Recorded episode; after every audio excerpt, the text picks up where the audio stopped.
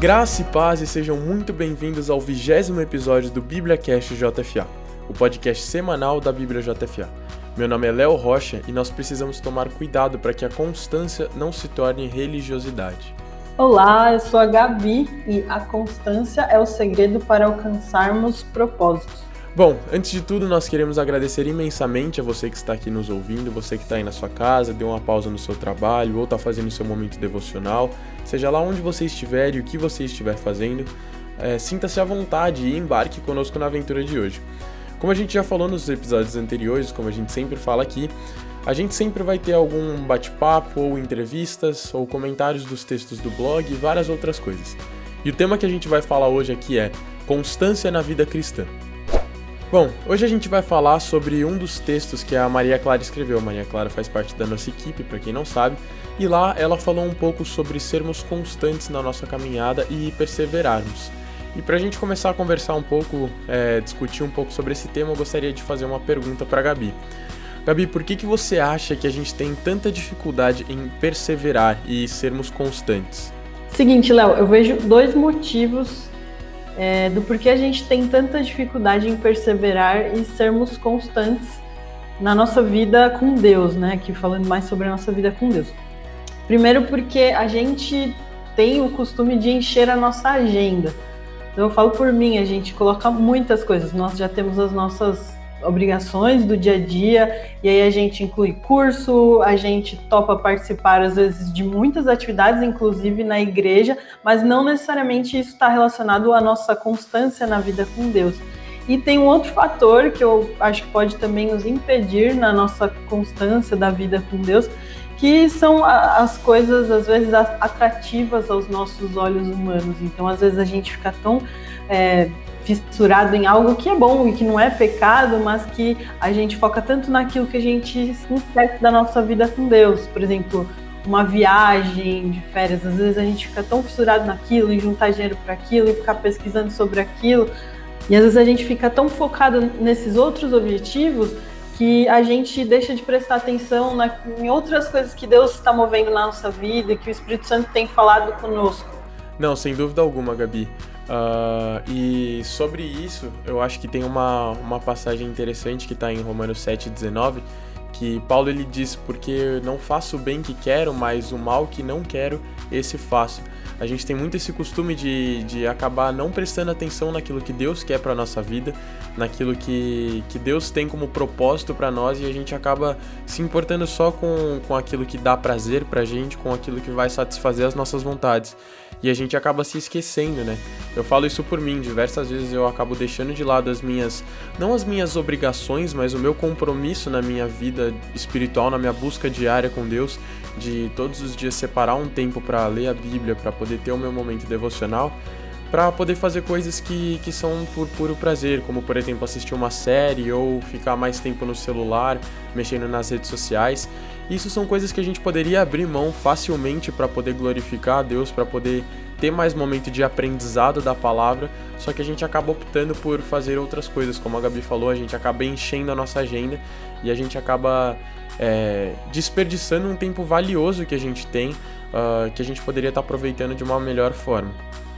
Sim, e Léo, eu até voltando, né, eu dei o exemplo da viagem, porque eu passei por uma experiência, um testemunho meu até. Eu, eu casei, e aí depois de alguns anos de casado eu queria muito viajar, eu e meu marido, e, e aí eu foquei forças para pesquisar sobre viagem, juntar um dinheirinho para conseguir viajar. E nesse meio tempo surgiu uma viagem é, ministerial que uns amigos convidaram a gente para fazer. E, e aí eu lembro que eu estava tão focada em, em, viajar por, por lazer, e não tem problema nenhum tá, em viajar por lazer, mas que minha primeira resposta ali foi não para aquela, aquela viagem, sempre eu sabia que, que seria algo legal, algo especial, mas eu, eu estava muito focada na, naquela minha própria, naquele meu próprio objetivo, né? E Deus falou muito forte comigo naquele momento sobre buscar primeiro o reino de Deus e o restante é aquilo que ele acrescenta. Então Deus pode acrescentar à nossa vida viagens gostosas, momentos prazerosos em família.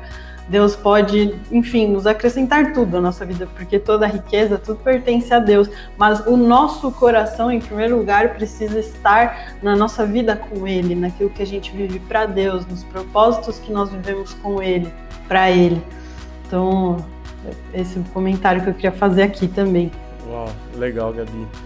Muito legal. É, e esses testemunhos são muito legais porque a gente vê muito a mão de Deus nesses momentos, a gente vê é, a paciência né, de Deus e, e, isso me lembra daquele texto que está em 2 Tessalonicenses 3,5 que diz: O Senhor conduz os seus corações ao amor de Deus e à perseverança de Cristo que a todo momento Deus ele faz isso. Ele coloca no nosso coração, ele coloca na nossa frente, na nossa mente, aquilo que ele quer que a gente faça. Ele não, apesar da gente ser falho, da gente querer só realizar as nossas vontades, a todo momento Deus vem colocando na nossa lembrança aquilo que a gente realmente precisa e aquilo que realmente importa. E ele mostra pra gente que aquilo que a gente quer nem sempre é aquilo que a gente precisa. E acho que acima de tudo a gente tem que buscar isso que a gente precisa, né? Exatamente, Léo. Tanto que eu acabei indo na viagem ministerial e foi uma das viagens mais marcantes que eu fiz na minha vida. Assim, tudo, tudo parecia que estava tudo dentro realmente do, do plano de Deus, porque tudo deu muito certo. Tive experiências muito, muito especiais e marcantes na minha vida lá. Que demais, que demais. E uma outra pergunta aqui, Gabi, que eu queria fazer para você. Uh, por que você acha que é importante da gente ser constante, da gente perseverar? Uh, então, Léo, quando nós somos constantes, nós somos abençoados. Isso está inclusive no, no blog post, no verso de Provérbios, capítulo 28, 14, diz o seguinte: Como é feliz o homem constante no temor do Senhor, mas quem endurece o coração cairá na desgraça. E o texto cita também Martinho Lutero, que disse uma vez que quanto mais compromissos ele tinha no seu dia, mais tempo ele passava com Deus pois sabia que muitas coisas seriam resolvidas enquanto ele orava. Então, na verdade, quanto mais a gente tem compromissos e obrigações, não é que a gente tem que diminuir o nosso tempo com Deus, a nossa vida cristã, a nossa vida de oração. Pelo contrário, quanto mais responsabilidades nós assumimos, mais nós precisamos investir na nossa vida com Deus. Tanto, é, tanto porque quando a gente ora, as coisas se movem no mundo espiritual, então muitas soluções vêm como resultado da oração, como também ao nos relacionarmos com Deus, ele nos traz soluções, sabedoria para que nós é, possamos lidar com as nossas obrigações e responsabilidades da melhor forma, com uma sabedoria que vem do alto, com um olhar que vem de Deus, olhos de fé, olhos é, do, do Espírito Santo em relação às situações.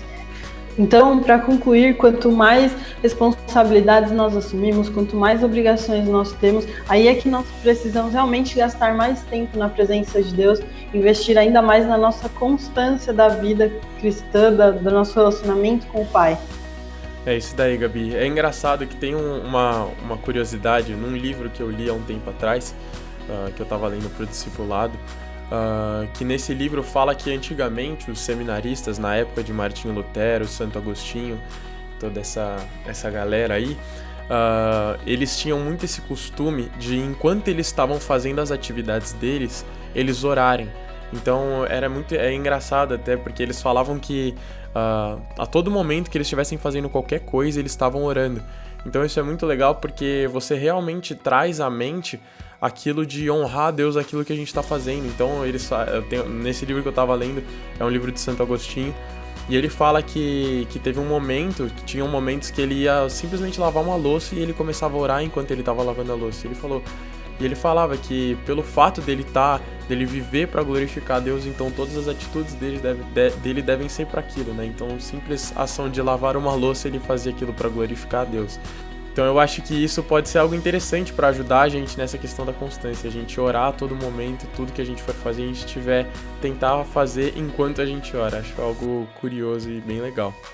E aí aqui a minha última pergunta que eu gostaria de fazer para Gabi é o que, que você acha que a gente pode fazer uh, de uma forma mais prática assim para podermos ser mais constantes na nossa caminhada?